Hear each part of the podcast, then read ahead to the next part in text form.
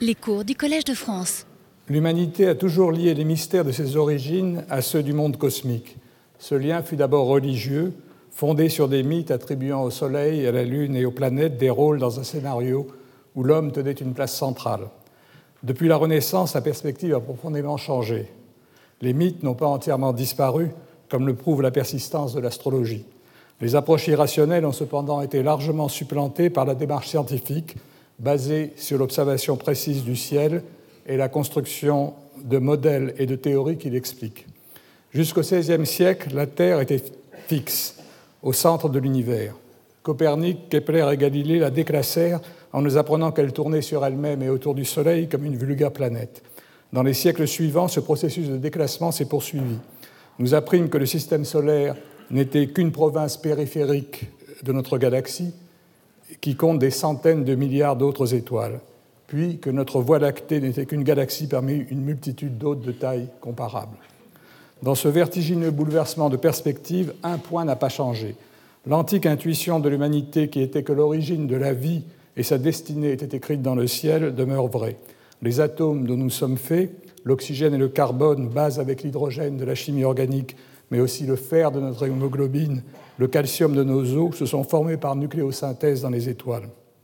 Et les molécules complexes de la vie sont apparues au terme d'un processus d'évolution rendu possible par un environnement favorable sur Terre, qui s'est peut-être, pour ne pas dire sans aucun doute, rencontré sur d'autres planètes, autour d'autres étoiles.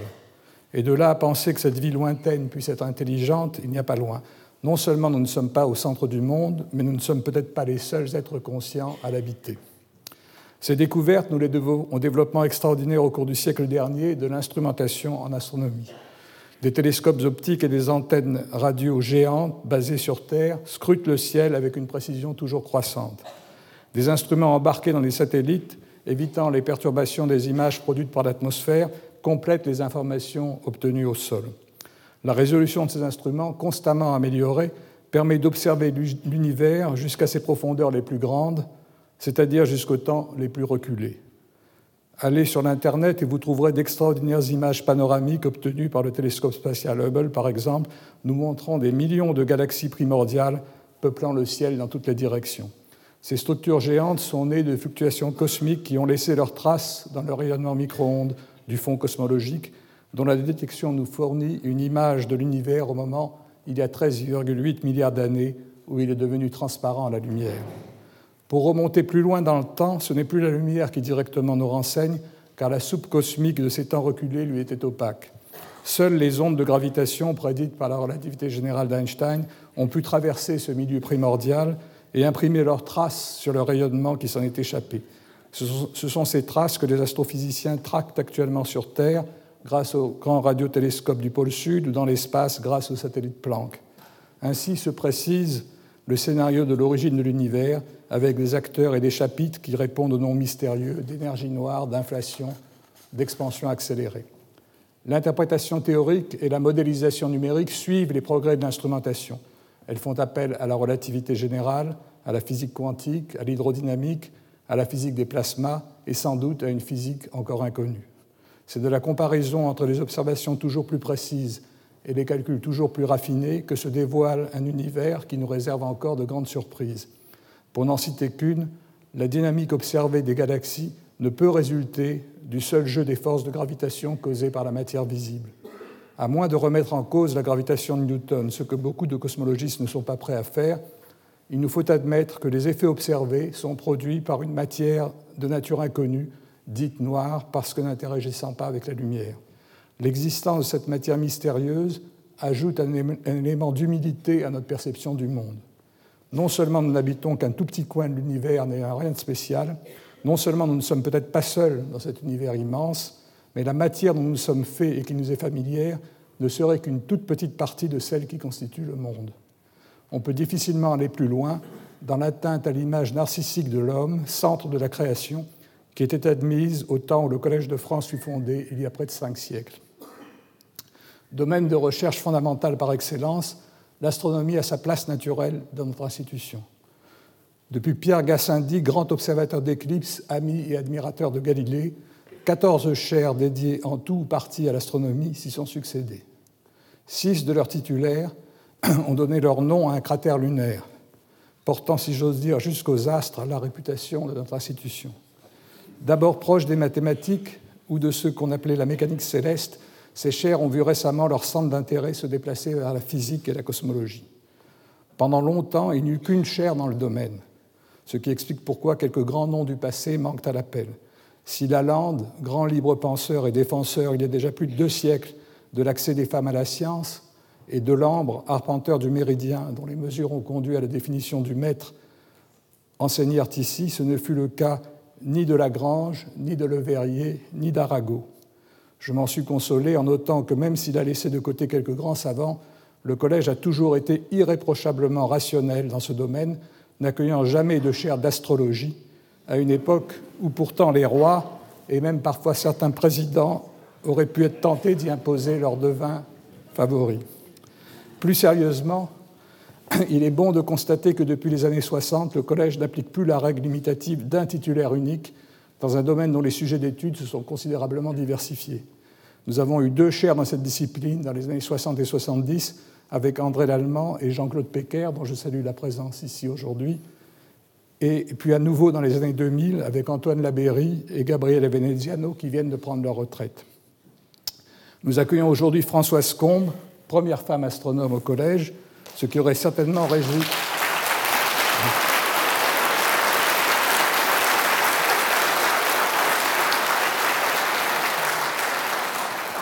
Crois que ces applaudissements auraient fortement réjoui Lalande, qui, qui disait déjà il y a deux siècles qu'il connaissait beaucoup d'astronomes très doués et que plus de femmes auraient dû faire de la science à cette époque. Donc cet astrophysicien est une des grandes spécialistes de la formation des galaxies de leur dynamique et de leur évolution. Ses recherches couvrent à la fois des aspects observationnels qui lui ont permis de détecter des galaxies primordiales formées dans les premiers pourcents de l'âge de l'univers et des aspects théoriques avec des travaux pionniers de simulation numérique qui contribuent à nous faire comprendre les mécanismes d'émergence des structures galactiques. Ces travaux ont été une étape importante dans la découverte de l'existence probable de la matière noire et elle s'intéresse également à l'hypothèse alternative qui expliquerait la dynamique des galaxies par une version modifiée de euh, la gravité newtonienne. Ces recherches sont ainsi au cœur de questions essentielles pour comprendre le scénario de la formation des structures de l'univers et pour en décrire la composition actuelle. Françoise Combe, vous avez la rare qualité de savoir équilibrer activité observationnelle auprès de grands instruments et activité de modélisation utilisant les moyens de calcul les plus puissants. Votre réussite résulte d'une double chance. Vous avez eu celle d'arriver à la recherche au moment où, dans les années 1970, se développaient des instruments qui ont ouvert des fenêtres nouvelles et extraordinaires à l'observation de l'univers. Et la communauté des astrophysiciens a eu la chance de vous voir la rejoindre à ce moment-là, avec votre dynamisme, votre grande aptitude à la conceptualisation et vos qualités d'organisateur et de directeur d'équipe de recherche, à un moment où ce type de recherche demande un travail collectif de plus en plus important. Enfin, contrairement aux astronomes d'un passé lointain qui préservaient jalousement leur chair de toute concurrence, votre esprit ouvert et votre enthousiasme aidera, j'en suis sûr, le collège à ouvrir ses portes à des aspects essentiels de l'astronomie qui sont complémentaires du vôtre. Vos qualités ont été reconnues à toutes les étapes de votre carrière, depuis votre admission comme étudiante à l'école normale supérieure, où vous êtes initié à votre science et avez ensuite enseigné durant une dizaine d'années, avant de devenir astronome à l'Observatoire de Paris. Cette reconnaissance a été marquée par votre cooptation à l'Académie des sciences en 2004 et culmine maintenant avec votre arrivée au Collège de France. Je vous donne donc euh, la parole pour prononcer votre leçon inaugurale intitulée La matière noire dans l'univers. Et je suis sûr que vous saurez, dans la suite de ces leçons, attirer autant euh, de public enthousiaste que nous en voyons aujourd'hui ici. Je vous remercie.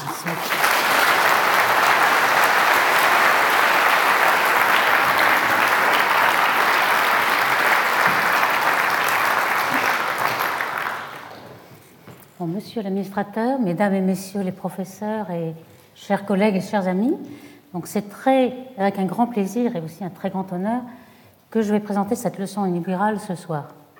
Donc si peut-être on peut avoir moins de lumière sur la... Voilà. Donc euh, j'ai choisi en effet cette année d'enseigner la matière noire. Pourquoi la matière noire? Parce que c'est un mystère qui euh, est avec nous depuis des dizaines d'années, mais aussi parce que euh, depuis le 21e siècle, depuis l'an 2000, on s'est aperçu qu'il y avait encore un autre élément qu'on appelle l'énergie noire et qui nous sert à expliquer pourquoi l'expansion de l'univers est accélérée. C'est quelque chose de très récent, donc en 98-2000. Et ce qui fait que maintenant, on sait, grâce aux instruments, grâce au satellite Planck et beaucoup d'autres, qu'on euh, connaît bien le contenu de tout l'univers, au pourcent près. Par contre, on sait que 95% du contenu de l'univers est dans le secteur noir, c'est-à-dire matière noire, énergie noire, tout ce qui est diffus et qui nous accompagne dans cette salle, là, qui nous hante dans cette salle. Mais euh, c'est quand même très très agaçant et on aimerait savoir si les astronomes, simplement parce qu'ils ne connaissent pas quelque chose, mettent tout dans le secteur noir. Donc j'essaie de, de, vous expliquer dans cet euh, exposé si, pourquoi les astronomes pensent qu'ils savent de quoi ils parlent.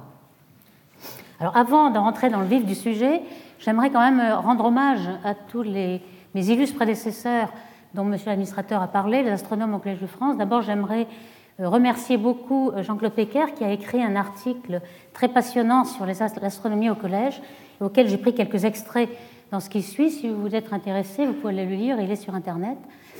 Donc euh, il n'y avait pas au départ de chaire d'astronomie, mais c'était des chaires de mathématiques, parce que évidemment la, mécanique céleste est une, mécanique, une mathématique de précision. Le premier qui a vraiment enseigné l'astronomie est Pierre Gassendi, 1645. Et vous voyez qu'il a été professeur pendant 10 ans. Euh, il, était 30 ans plus jeune que Galilée, mais il avait épousé toutes les convictions de Galilée, bien sûr. Il lui écrivait souvent, il l'encourageait quand Galilée était, euh, emprisonné, mais il avait beaucoup d'opposition quand même à l'intérieur du collège, puisque Jean-Baptiste Morin, qui avait enseigné beaucoup plus longtemps que lui, euh, avait quand même professé quelque astrologie, hein, monsieur l'administrateur, il y en avait quelques-uns quand même.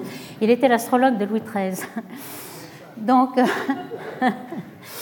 Et Gassendi avait eu beaucoup de mal d'ailleurs à l'empêcher de euh, publier des articles sur les marées qui étaient évidemment faux puisqu'il professait le géocentrisme. Mais euh, Gassendi aussi avait beaucoup de mal, il était en opposition avec Descartes, il avait beaucoup de correspondances, il croyait aux atomes et au vide, ce que Descartes ne croyait pas. Euh, il a fait beaucoup mieux que Galilée. Galilée avait envoyé des corps de la tour de Pise, comme le dit la légende, mais lui, il avait envoyé des boulets du haut du mât d'un navire qui était en mouvement. il a fait beaucoup plus pour généraliser le principe d'inertie. Et puis, euh, quand même, ce que je n'ai pas dit, c'est qu'il avait exercé beaucoup de prudence parce qu'au collège, il enseignait toutes les théories. Ptolémée, Copernic, Tycho, il savait bien, bien qu'il soit convaincu que Galilée ait raison, il n'y avait pas encore de preuves à l'époque. Puis surtout, il y avait un précédent, comme vous le savez, Giordano Bruno a enseigné pendant un an euh, au collège, en 1980. Il était, ce qu'on peut dire aujourd'hui, professeur sur chaire annuelle. Et euh, évidemment, lui, il était beaucoup plus convaincu et il avait euh, était très euh, convaincant sur, contre le géocentrisme et pour la pluralité des mondes. Et évidemment, vous savez quel destin funeste lui a été dévolu. Donc, euh, je pense qu'on pourra suivre la prudence de Gassendi, bien qu'à notre époque, le risque est bien moindre. les observations de Pierre Gassendi étaient remarquables à l'époque. Il observait les éclipses, le passage de Mercure, de Vénus, il avait aussi tous les satellites de Jupiter, donc beaucoup d'astronomie. Je passerai aussi à Jérôme Lalande, qui était le premier a transformé sa chaire de maths en chaire d'astronomie. Il a enseigné pendant 42 ans, donc l'impact sur le public et sur les connaissances en astronomie était vraiment très fort. L'Académie lui avait demandé de rédiger les éphémérides, il y avait les connaissances des il y avait beaucoup d'actions de la lande. Son élève Jean-Baptiste Delambre, qui à l'époque évidemment était lecteur impérial, hein, l'époque oblige, euh, il l'a succédé et il est très connu parce qu'avec son collègue académicien euh, Pierre Méchin, ils avaient en effet euh, mesuré avec très grande précision le méridien durant une épopée de près de dix ans. Et en effet, c'est en 1791 que les révolutionnaires avaient décidé d'avoir une unité universelle qui était le dix millionième du quart du méridien terrestre. Et puis, il y a eu beaucoup de mécanique céleste. Et pour avoir de la physique, il faut arriver au XXe siècle, où il y avait Alexandre Dauvillier qui parlait de rayons cosmiques, André Lallemand, qui est bien connu pour sa caméra électronique, et beaucoup plus proche de nous, Jean-Claude Pecker, qui a eu le premier une astrophysique théorique dans sa chaire, et Antoine Labéry, astrophysique observationnelle, et je rejoindrai aussi Gabriel Veneziano, qui parlait de cosmologie, mais ce n'était pas vraiment un astronome, on pourrait dire aujourd'hui euh, astroparticule, si on peut dire. Alors, on fait, je veux parler de l'histoire de la matière noire, on l'a fait remonter en général à 1930, mais j'aimerais euh, quand même euh, rappeler un épisode du siècle précédent, puisque, comme vous le savez, Urbain Le Verrier, qui était euh, un brillant astronome, euh, directeur de l'Observatoire de Paris. Il faut quand même dire qu'il était une personnalité très odieuse et tyrannique et donc détesté par tous les astronomes de l'Observatoire. Mais euh, il avait remarqué qu'il y avait une matière invisible qui se refaisaient des anomalies dans le mouvement de la dernière planète connue, Uranus. Donc c'est en quelque sorte une matière noire. Il avait postulé qu'il y avait une autre planète qui faisait toutes ces perturbations. Donc, comme il savait très bien calculer, il avait calculé toutes les orbites et la position de cette planète. Dès que ces positions ont été publiées, Johann Gall l'a observé à Berlin et ça a été la découverte de Neptune qui a jeté une très grande gloire sur euh, Urbain Le Verrier. Donc il a essayé de reprendre cet exploit avec le périllite de Mercure. Euh, on mesurait à l'époque 43 secondes par siècle de, euh, de déviation qui était complètement inexpliquée. Donc il a proposé qu'une petite planète encore était entre le Soleil et Mercure Évidemment, il fait très chaud, donc on peut l'appeler Vulcain ici. Et pour euh, l'observer, il faut attendre une éclipse parce que le Soleil éblouit. Donc en 1860, euh, malheureusement, la planète n'est pas là lorsqu'on observe l'éclipse. Donc il s'accroche quand même à son hypothèse et propose qu'il y a une ceinture de petits corps qu'on appelle les vulcanoïdes. Bon, comme on le sait, en 1916, la relativité générale d'Einstein a résolu le problème de façon très brillante. Et cet épisode est quand même très instructif, puisque vous avez deux exemples de matière noire. L'une est résolue par de la vraie matière et l'autre est résolue par le changement de loi de la gravité. Et en fait, on en est encore là aujourd'hui. Donc c'est quand même euh, relativement intéressant. Donc on fait remonter la, première euh, notion de matière noire euh, au l'astronome suisse Wiki qui était aux États-Unis, qui observe aux États-Unis en Californie. en 1937, il y a eu le premier l'idée de d'utiliser l'amas de coma et de dire qu'il était à l'équilibre dynamique, donc utiliser le théorème de Viriel qui dit qu'en gros l'énergie cinétique est égale à l'énergie potentielle de, de système s'il est à l'équilibre. Donc dans l'amas de coma, on pouvait mesurer les vitesses par effet Doppler dans le spectre des, étoiles. Ici, c'était euh, soit décalé vers le rouge ou le bleu. Et on mesurait 1000 km par seconde de dispersion de vitesse. Et donc, en l'égalant avec l'énergie potentielle, vous voyez que la masse est de 5 10 puissance 14 masse solaire. Euh, donc, on peut comparer à la luminosité que l'on voit euh, en sachant qu'on peut supposer que le rapport masse sur luminosité des étoiles visibles va être presque comparable au Soleil. Donc, si on le met en unité solaire, masse sur unité solaire, on devrait trouver quelque chose entre 1 et 5, parce qu'il y a peut-être quand même des étoiles qui sont plus massives et pour la même luminosité. Donc, il y a un rapport 100 qui était euh, euh, inconnu, c'est-à-dire 100 fois plus de matière noire que de matière visible. C'est ça le, grand problème. Il, il, suppose dans son article en 1937 que euh, la matière noire est soit dans les galaxies, soit entre, évidemment, mais aussi peut-être qu'il pourrait s'agir de beaucoup de poussière qu'il y aurait entre les galaxies qui nous ferait sous-estimer la luminosité des, des étoiles. Ou alors, il propose déjà à l'époque de changer la loi de Newton à grande échelle. Il faut noter que personne ne l'a suivi. Hein. On refait remonter à 1930, mais il a fallu attendre 30 ou 40 ans avant que l'idée de matière noire prenne parmi les astronomes. Peut-être parce que Zwicky avait des idées bizarres. Il pensait par exemple, il ne l'avait pas appliqué aux galaxies, son théorème de Viriel, parce qu'il pensait que les étoiles étaient soumises à viscosité, ce qui n'est complètement faux. Pourtant, en 1938, euh, Horace Babcock avait mesuré la, vitesse de rotation de notre proche compagnon Andromède et avait déjà déterminé une masse sur luminosité de 80 donc il y avait déjà dans les courbes de rotation, mais euh, il ne l'avait pas pris. On note aussi que Jan Hort, un astronome hollandais, avait dit en 1932 qu'il y avait de la matière noire au voisinage du Soleil, cette fois dans la Voie lactée, mais c'était quand même à une échelle plus petite. Ça pouvait peut-être expliquer par des astres morts ou des, solides et des poussières.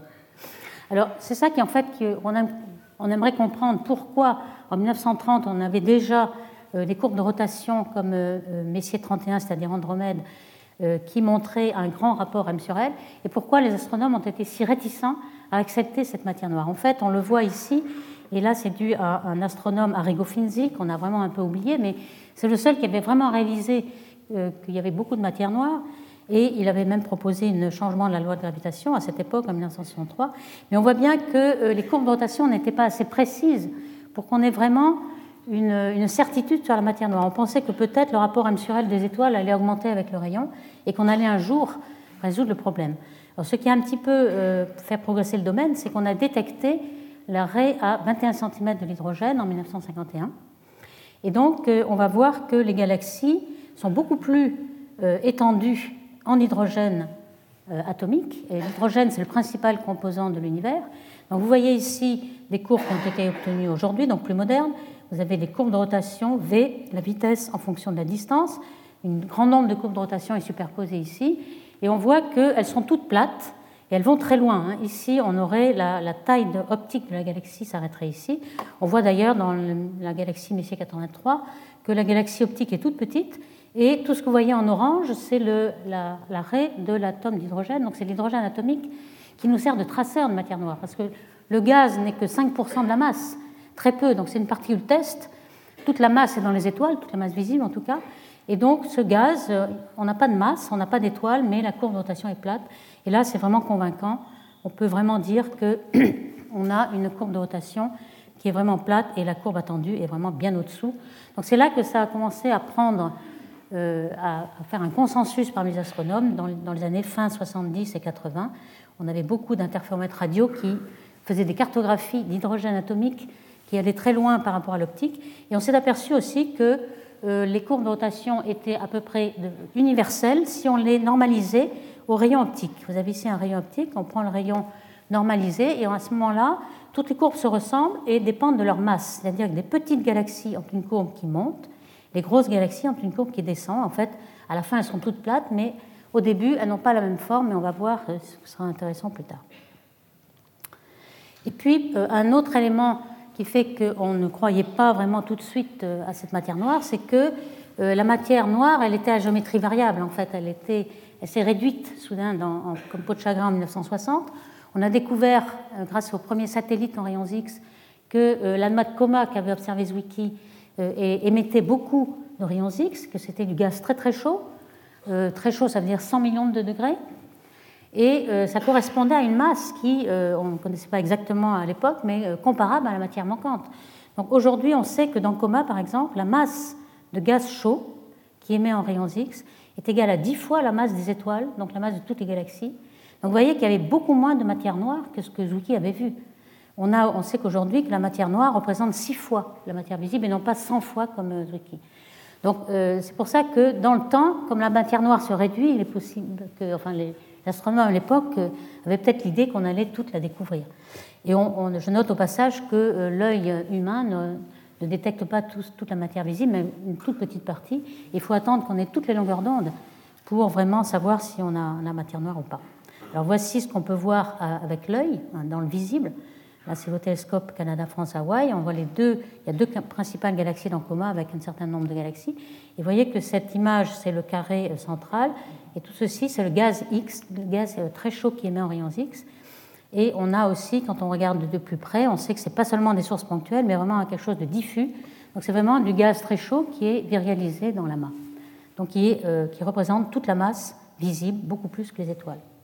Et il y a un dernier élément qui a fini de convaincre tout le monde que vraiment on était entouré de matière noire, c'est la stabilité des galaxies.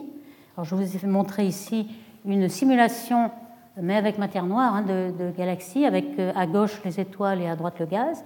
Euh, on part, donc les premières avaient lieu dans les années 70, on partait avec un disque tout à fait homogène et axis symétrique, et puis simplement l'interaction entre les n-corps, donc l'interaction de la gravité seulement, euh, il y a une instabilité gravitationnelle qui se produit et on forme une barre très très forte. D'abord une spirale transitoire et puis une barre très forte.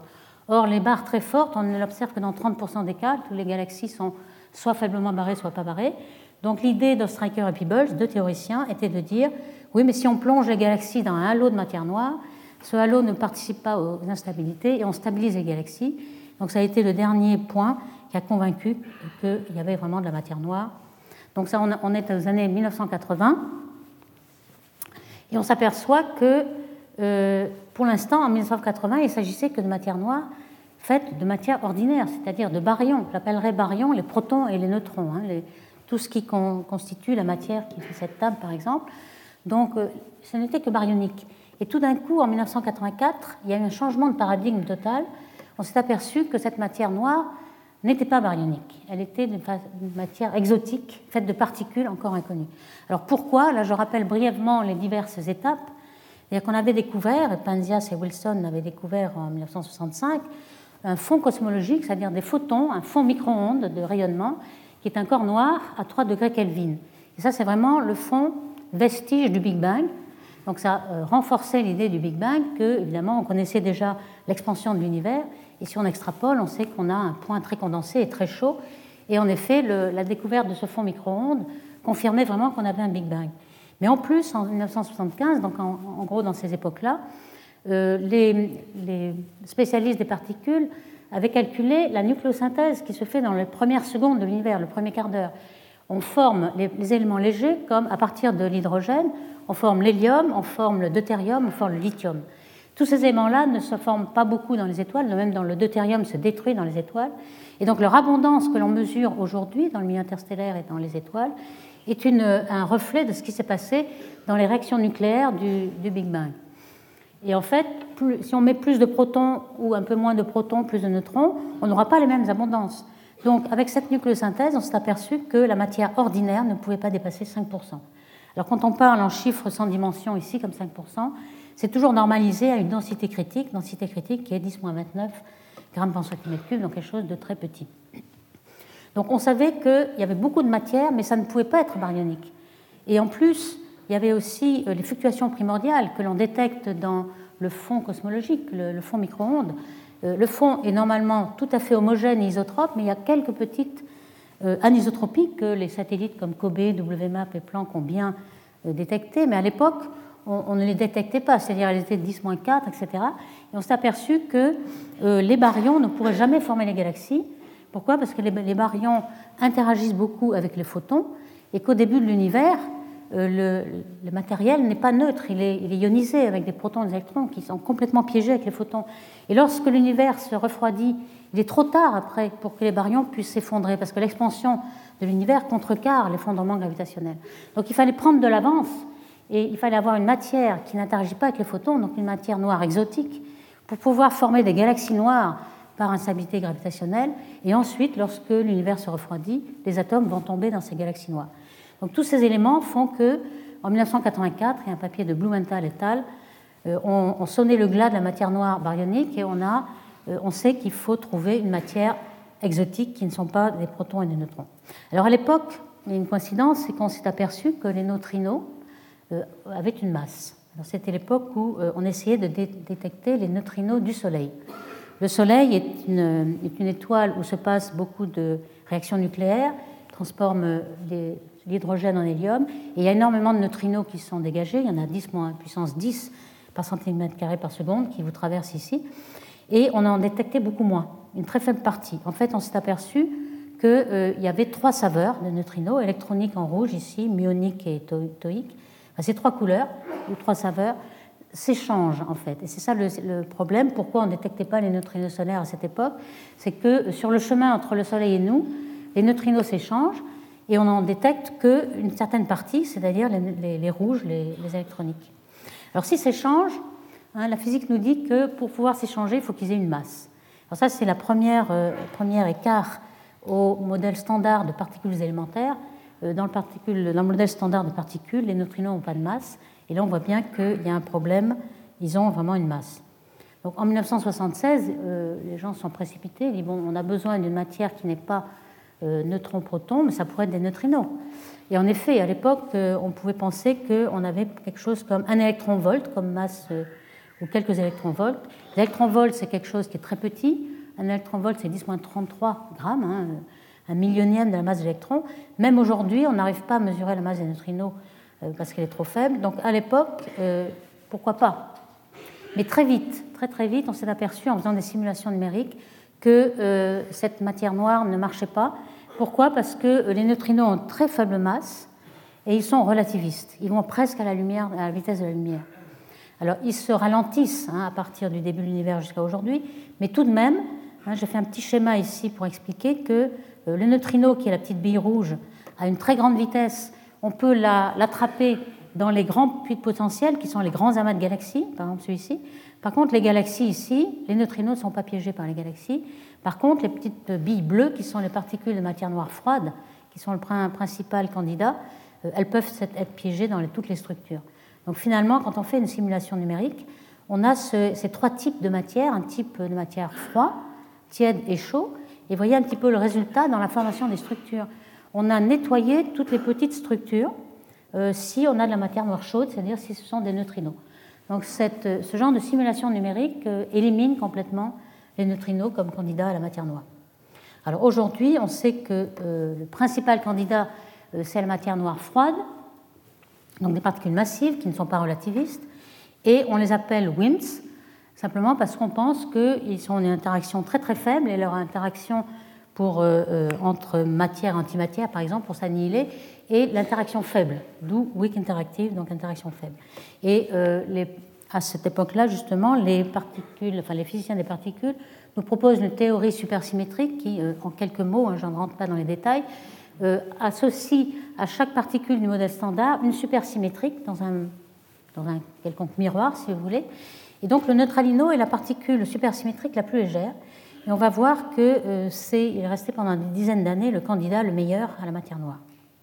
Donc si je résume une longue histoire en faisant court, ben, on voit bien que maintenant, aujourd'hui, on sait beaucoup de choses. On connaît tout le contenu de l'univers ici. Il y a une énergie noire dont je ne parlerai pas parce que je n'ai pas le temps aujourd'hui, mais qui, sert à expliquer que l'expansion de l'univers est accélérée. Euh, elle fait 70% du total, la matière noire 25%, et puis la matière proton-neutron, les baryons, font 5%. Alors, est-ce qu'on connaît mieux, alors on ne connaît rien du tout du vert et du bleu foncé, est-ce qu'on connaît mieux le bleu clair? En fait, j'ai fait un petit euh, éclatement du bleu clair. En fait, ce n'est pas aussi, clair que ça non plus. Euh, ici, on voit que les baryons, on a euh, les étoiles et le gaz qui sont dans les galaxies, qui font que 6% de ces baryons. Le gaz très chaud, on a vu dans Coma, ça dominait, mais les amas de galaxies comme Coma représentent une très faible fraction de la masse de l'univers. Donc, ça ne représente que 3%. Donc ça, c'est ce qu'on voit. Alors on pense que les baryons seraient euh, dans les filaments euh, cosmiques entre les galaxies, et parfois on voit ces filaments par absorption euh, de l'arrêt de l'atome d'hydrogène, l'Iman alpha, devant des quasars lointains. Alors évidemment, le gaz est ionisé, donc il faut un peu extrapoler entre le gaz neutre qu'on observe et le gaz ionisé qu'on n'observe pas, mais on, peut, on pense qu'il y en a peut-être 18% et peut-être une certaine fraction de gaz un peu plus chaud. Mais l'essentiel qu'il faut voir dans ce diagramme, c'est que plus de la moitié de ces baryons ne sont pas connus. Alors, à l'époque, dans les années 1990, on a essayé de détecter ces baryons noirs. Alors, qu'est-ce que ça pourrait être? Ça pourrait être des objets compacts, par exemple, euh, comme dans la fin de vie d'une étoile, on a des, des supernovae qui finissent en étoile neutron ou en trou noir, etc. Ou alors, plutôt, et c'est certainement un meilleur candidat, euh, une étoile ratée, parce que si on a une étoile qui a déjà euh, brillé, à ce moment-là, elle a fait des éléments lourds comme le carbone, le, l'azote et l'oxygène, et on aurait trop d'abondance de ces éléments que l'on n'observe pas. Donc le meilleur candidat, ce sont des étoiles ratées, donc des naines brunes, et euh, de grandes expériences ont fait euh, ces, observations de micro-lentilles.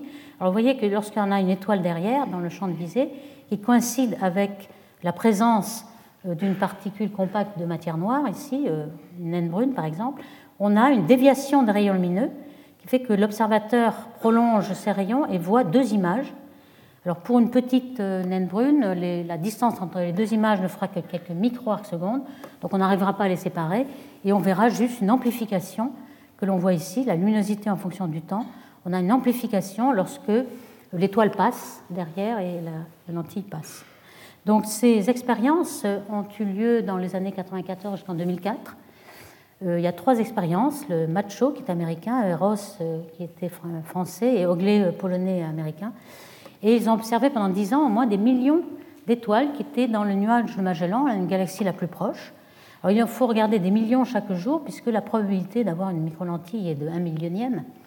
Il y, a, plusieurs événements de microlentilles qui ont été vus, mais elles correspondaient toujours à quelques étoiles ou à quelques étoiles de masse faible, donc de la matière déjà connue. Ce n'était pas la matière noire.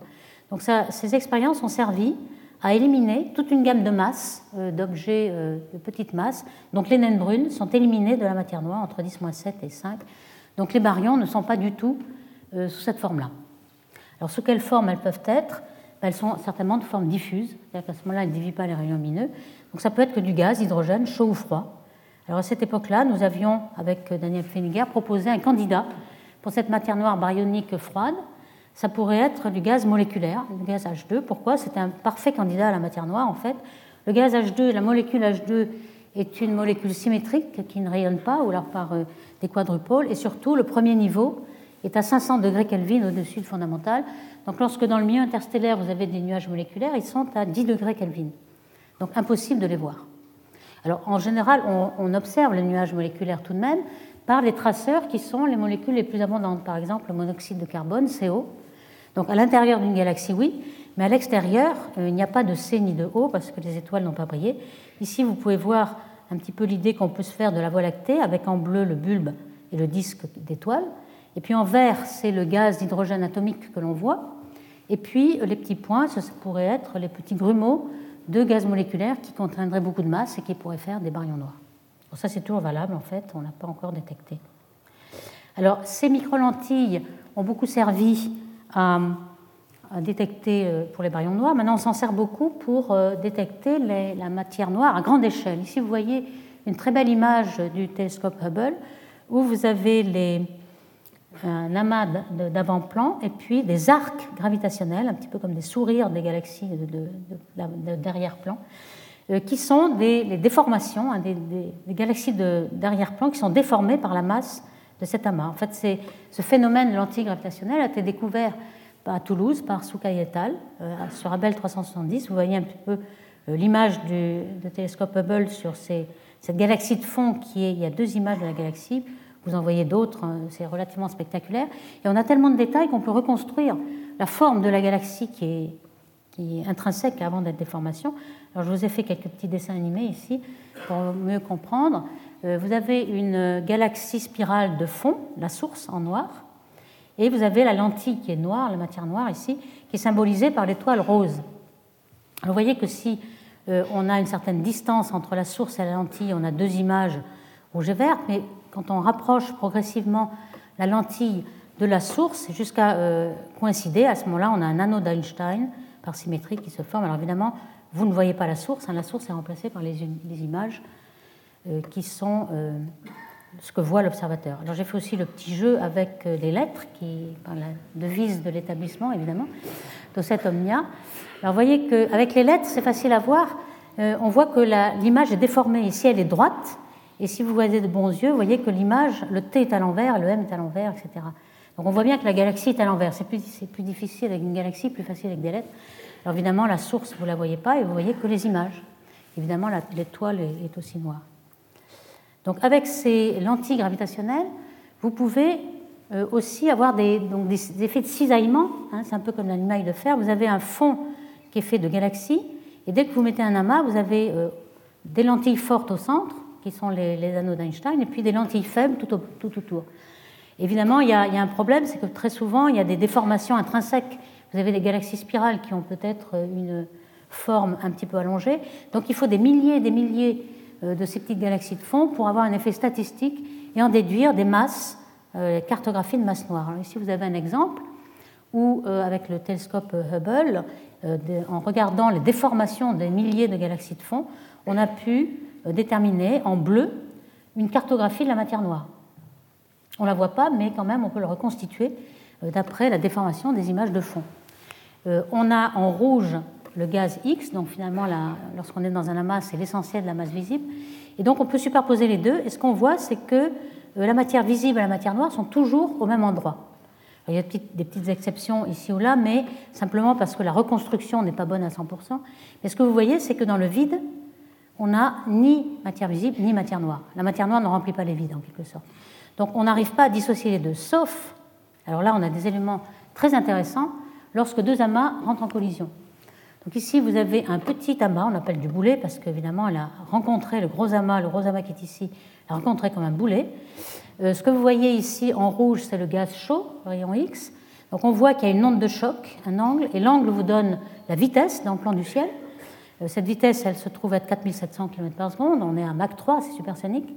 Et puis en bleu, vous avez la matière noire totale, reconstruite par la lentille gravitationnelle. En blanc, vous avez les galaxies. Vous voyez que les galaxies la matière noire ne sont pas dissipatives. Lorsqu'il y a collision, elles se traversent sans se voir. Par contre, le gaz est diffus, il s'arrête et il est arrêté au milieu. Donc, on a enfin séparé matière noire et matière visible.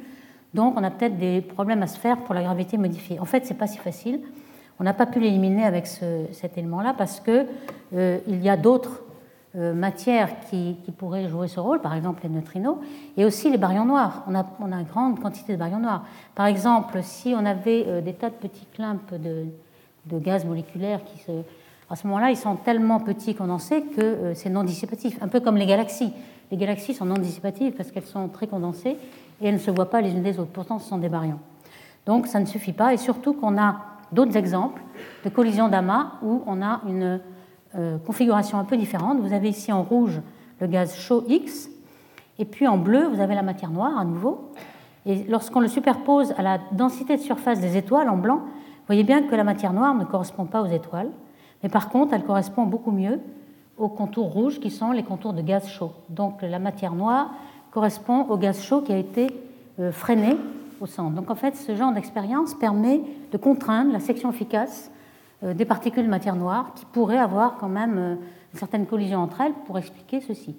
Ou alors, on ne comprend pas très bien et il faut faire des simulations d'amas de, galaxies pour mieux comprendre pourquoi on a ceci. Alors justement, je vais montrer quelques simulations. Nous avons fait des simulations, par exemple, sur cet super ordinateur en 2005 à Barcelone. C'était un, ordinateur qui s'appelait Mare Nostrum. Et c'est quand même remarquable qu'ils ont, ont réussi à mettre cet ordinateur dans une église romane désaffectée. Donc euh, le clin d'œil et les astronomes ont recréé l'univers étaient euh, tout à fait valables. Donc ici, je vous montre, euh, on va se déplacer à l'intérieur d'une simulation numérique, le Millennium, faite en l'an 2000 évidemment, par un consortium anglais et allemand. Et vous voyez, tout ce que vous voyez là, c'est de la matière noire. Donc vous avez beaucoup de filaments. La couleur n'est que la densité. Donc vous voyez que les, galaxies sont le long des filaments. Entre les filaments, vous avez un vide. Et puis, lorsque vous avez une croisée de filaments, en général 3 ou 4, vous avez euh, des galaxies qui font des groupes et même des amas. Donc là, vous avez un amas de galaxies assez gros. Et euh, j'en profite pour vous dire qu'autour de chaque euh, halo de matière noire qui ressemble à la Voie lactée, par exemple celui-ci, vous avez une foultitude de petits halos noirs. Et autour de la Voie lactée, par exemple, on prédit une millier de halos de matière noire. Alors pour l'instant, c'était que la matière noire. Là, je vous montre une simulation que nous avons faite sur euh, l'hydrodynamique, les baryons. Alors maintenant, ici, c'est les baryons. Euh, tout ce que vous voyez, la matière noire, vous ne la voyez pas. Le bleu, c'est la température du gaz. Il n'y a que du gaz ici, et la couleur, c'est la température. Donc vous voyez les filaments de gaz, et vous voyez les petites galaxies qui euh, interagissent. En fait, ici, il s'agit d'une région de l'univers qui est très peu dense, un petit peu comme la Voie lactée. On est dans un petit groupe local. Vous voyez comme les galaxies tournent autour, elles font des petits bras de marée, vous en avez d'autres ici, là, qui vont sans doute fusionner. On a des petits gars de marée. Et c'est un petit peu tranquille, comme nous avec Andromède, on est un petit groupe avec deux galaxies. Et là, je vous montre une, autre euh, partie de l'univers beaucoup plus dense. vous voyez que les interactions de galaxies sont vraiment très violentes cette fois-ci. On a presque un amas de galaxies, où même toutes les étoiles vont être presque extirpées des galaxies. On va avoir presque autant d'étoiles dans les amas que, dans les galaxies. Et puis, ce que vous voyez aussi, c'est le gaz devient plus chaud. Hein, il devient jaune et rouge. On a des, des, ondes de choc de gaz. Et dans le dernier épisode, vous allez avoir un autre amas qui vient du, nord là-haut et qui rencontre, un petit peu comme l'amas du boulet. Et on peut faire des simulations où on voit justement que devient euh, ces ondes de choc avec le gaz très chaud. Donc avec ces simulations numériques, on a pu voir de nombreux problèmes, notamment euh, que la matière noire se concentre dans euh, les centres des galaxies et forme des cuspides, en fait, des petits pics de densité, euh, un peu comme ceci, alors que ce qu'on observe, grâce aux courbes de rotation, c'est un plateau, un cœur. Ça, c'est un gros problème qu'on n'a toujours pas encore résolu. On a un autre problème que je vous ai signalé dans la simulation, c'est qu'autour de la Voie lactée, on a des tas, de, des milliers des milliers de satellites. Or, quand on regarde autour de la Voie lactée, on a une douzaine de satellites de la masse correspondante. Donc, ça, c'est un gros problème. Et donc, on voit bien que la simulation de matière noire marche très très bien à grande échelle. On a les filaments, on a les amas de galaxies. Et dès qu'on veut euh, comparer ce qu'on fait à petite échelle, à l'échelle des galaxies, aux observations, on rencontre des problèmes. Et puis aussi, le problème qu'on rencontre, c'est qu'on n'a toujours pas trouvé cette particule matière noire, et c'est ça qui, en tête que je vais développer maintenant, c'est de quoi est constitué l'univers. Alors quand même, on a fait des progrès, puisque les anciens pensaient qu'il y avait quatre éléments, la Terre, l'air, l'eau et le feu, et maintenant on en a cinq.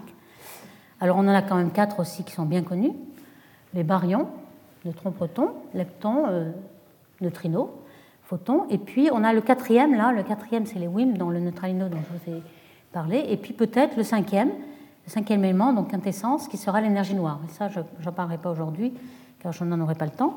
Alors qu'est-ce que sont ces, quatrièmes éléments? Alors voici quelques candidats, mais je ne vous demande pas de lire tout ça. Il y a aussi ETC ici. Euh, il y en a quelques-uns qui sont des favoris, hein, donc on a parlé de neutralino. Neutrino stérile commence à être un favori aussi. Euh, quelques autres, c'est basé sur euh, un grand nombre de dimensions dans l'univers, pas seulement les trois dimensions spatiales et la dimension temporelle, mais on serait qu'une membrane, une membrane de l'univers, et donc euh, un grand nombre. Hein. Et les neutrinos stériles, pour illustrer pourquoi on postule leur existence, c'est que voici un petit peu la, connaissance de ce que nous avons du modèle standard de particules élémentaires. On a des baryons ici, qui sont les quarks en fait. Les plus, les plus moins massifs ici donneront euh, lieu aux protons et, neutrons. Et puis on a ces. Euh, tous sont des fermions. Ici on a des leptons, neutrinos, les trois saveurs du neutrino dont on a parlé. Et puis tous ces neutrinos ont une caractérité gauche, en quelque sorte, ils sont lévogiens. Donc l'idée que peut-être on pourrait avoir une famille de trois qui aurait une masse plus grande. Alors la masse plus grande, ce serait du kilo-électronvolt, donc mille fois plus grand au moins, et qui serait de chiralité droite, donc euh. Donc pourquoi pas? Alors à ce moment-là, euh, vu leur masse, ils seraient euh, une matière noire tiède. Alors, une illustration de, multiples dimensions. Cette, ce nombre de dimensions supplémentaires a déjà été proposé par Kaluza et Klein au début du XXe siècle, donc ça fait presque un siècle que l'on l'a. Et ça a été surtout développé dans les modèles des, cordes. Euh, mais c'est toujours euh, encore un candidat qui pourrait expliquer pourquoi la gravité euh, est si faible et ne peut pas être complètement comprise dans l'unification des forces. Je vais quand même m'arrêter quelques secondes.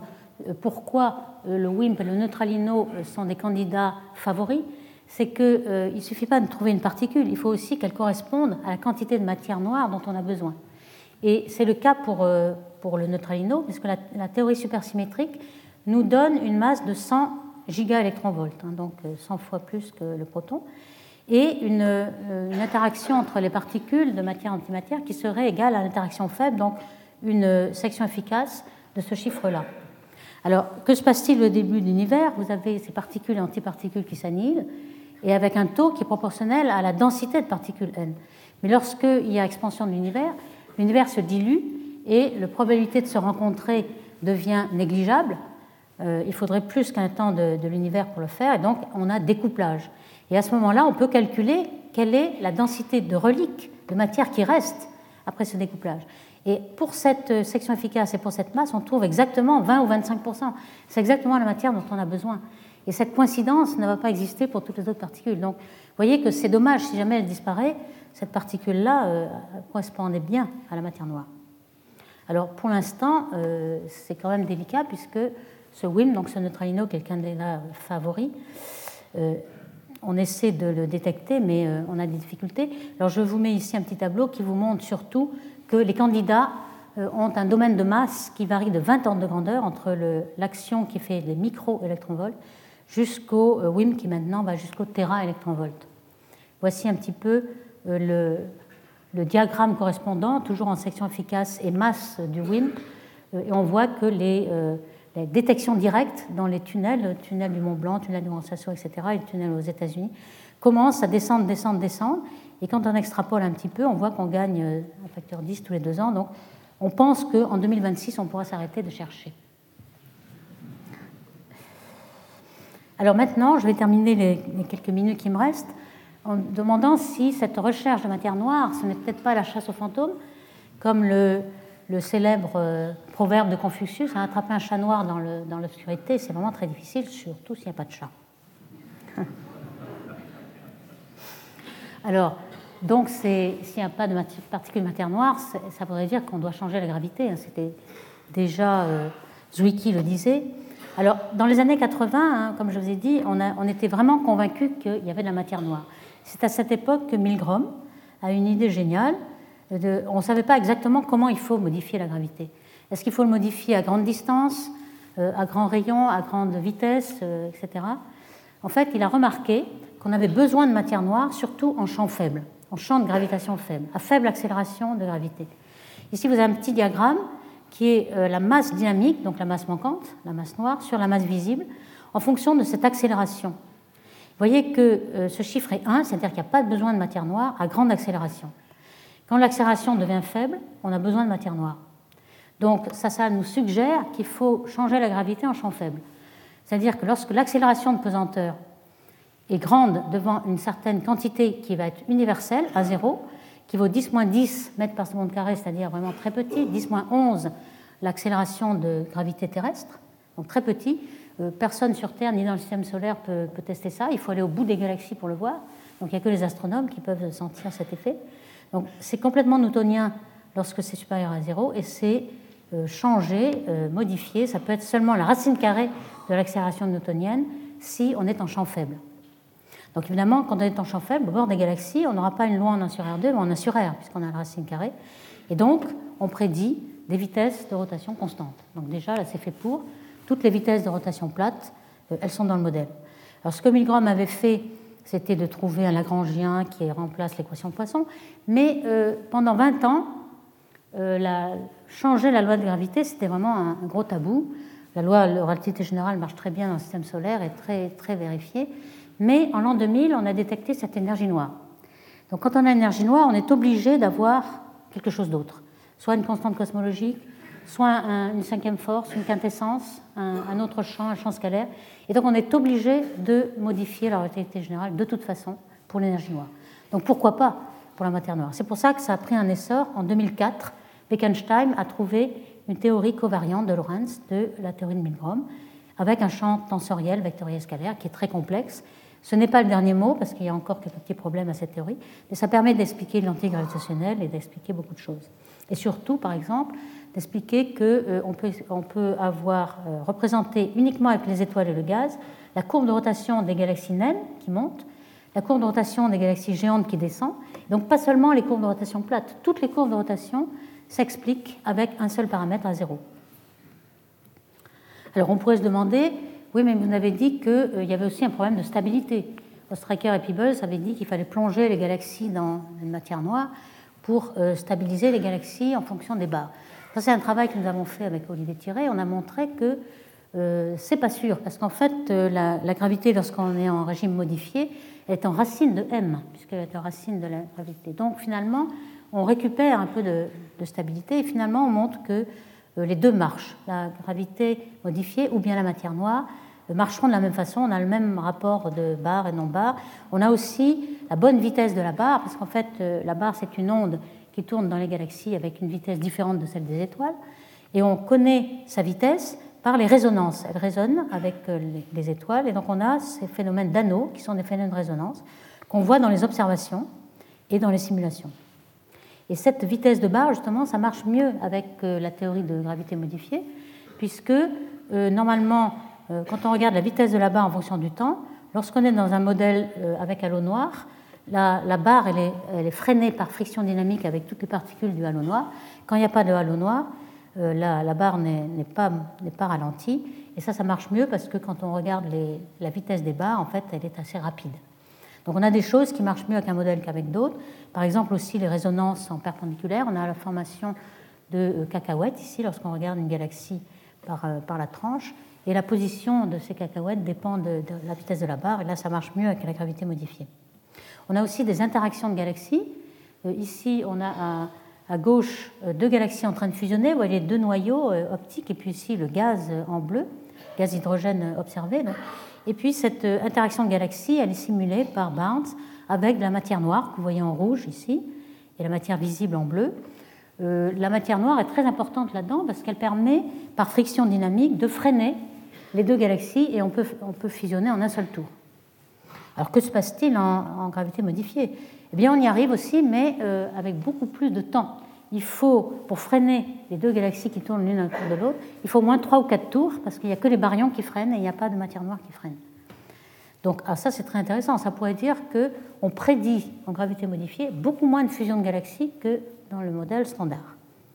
Alors c'est vrai, alors on a ici euh, un petit film qui vous montre euh, qu'on a été obligé pour le faire en un seul tour de... alors ça, c'est une simulation en gravité modifiée.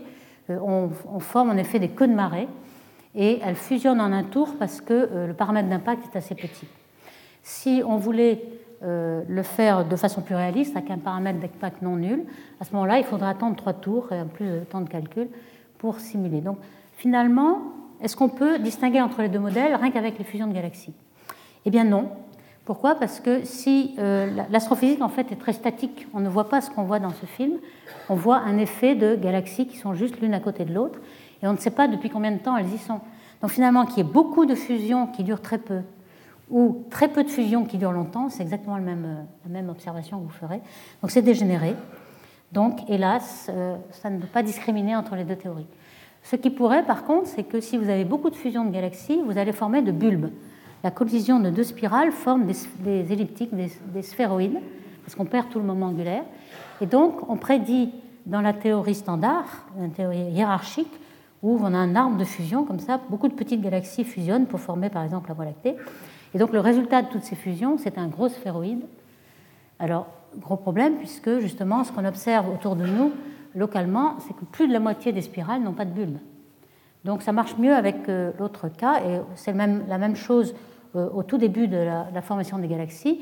On a beaucoup de gaz, et on forme des grumeaux de gaz qui, par friction dynamique sur la matière noire, tombent au centre et forment un gros bulbe, alors qu'on a pu montrer que euh, lorsqu'on fait la simulation en gravité modifiée, tous ces petits grumeaux ne vont pas très vite vers le centre et sont dissociés par les supernovae avant de former un bulbe. Donc finalement, par la formation des bulbes, ça marcherait peut-être mieux avec euh, la, théorie modifiée. Et puis il y a aussi peut-être un test qui serait intéressant de développer, c'est euh, la formation de naines de marée. vous avez ici deux galaxies en interaction, et dans les queues de marée, il peut à un moment donné, euh, le gaz et les étoiles peuvent s'effondrer et former une toute petite galaxie qu'on appelle naine de marée. ce qui est très intéressant ici, c'est que le matériau qui a formé cette petite galaxie, il vient euh, du disque, c'est des étoiles et du gaz, mais c'est certainement pas de la matière noire. La matière noire, c'est un halo tout autour. Elle n'est pas dissipative, elle ne peut pas se concentrer dans les petites naines. Euh, les naines qui, sont dominées par la matière noire ne se sont formées qu'au début de l'univers. Aujourd'hui, on ne forme plus de naines avec matière noire. Mais il suffirait donc de mesurer la courbe de rotation de ces petites galaxies pour savoir s'il y a de matière noire ou pas. Et en effet, ce qui a été fait par Frédéric Bourneau et collaborateurs, vous avez euh, à gauche l'observation, deux galaxies qui sont en train d'interagir avec une grande queue de marée en bleu, c'est le gaz d'hydrogène atomique. Et vous voyez qu'il y a des petites galaxies roses là, ce sont des naines de marée. Et peut-être assez grosses, on va pouvoir mesurer avec l'hydrogène atomique la courbe de rotation. Ici, ce sont les simulations. Et on voit que ces trois courbes de rotation là, la vitesse en fonction du rayon, montrent la courbe noire. Les barres d'erreur sont assez grandes, évidemment, c'est de toutes petites galaxies. Mais elles sont quand même bien supérieure à la courbe rouge qui est, qui prédite par le, par, euh, par le modèle standard. C'est-à-dire qu'il n'y a pas de matière noire, donc il y a une très faible courbe. Alors la gravité modifiée, ça marche. On n'a pas besoin de matière noire pour avoir une forte, une forte vitesse parce qu'on est en champ faible, galaxie naine, et donc on a l'effet d'augmentation de, la gravité de, de, monde. Donc il faudrait, avec trois, avec trois exemples, ça ne suffit pas, il faudrait en avoir beaucoup plus pour peut-être avoir un effet statistique et peut-être discriminer entre les deux théories. Il y a aussi euh, un autre exemple qui est intéressant à ce propos, c'est euh, les galaxies qui sont formées euh, par accrétion ultérieure de gaz. On voit des galaxies qui sont très jolies comme ceci, formées d'une galaxie vue par la tranche et puis d'un autre système qui est presque polaire. Ici, on voit un système exactement polaire. Alors ça, c'est très intéressant car ça nous permet d'avoir la géométrie à trois dimensions de la matière noire. D'habitude, on l'a juste dans le plan. Et puis, on prédit dans le modèle standard que la matière noire est très aplatie selon le principal système là, et donc la vitesse devrait être plus faible dans euh, le, plan, le plan polaire que dans le plan équatorial. Et en fait, c'est le contraire qu'on observe. Par contre, en gravité modifiée, on prédit que la vitesse est plus grande dans le plan polaire que dans le plan équatorial. Donc encore une expérience qui favorise euh, le monde. Alors vous allez me dire aussi, euh, pour la formation des galaxies, on avait besoin de matière noire, puisque les baryons ne se concentrent pas assez tôt.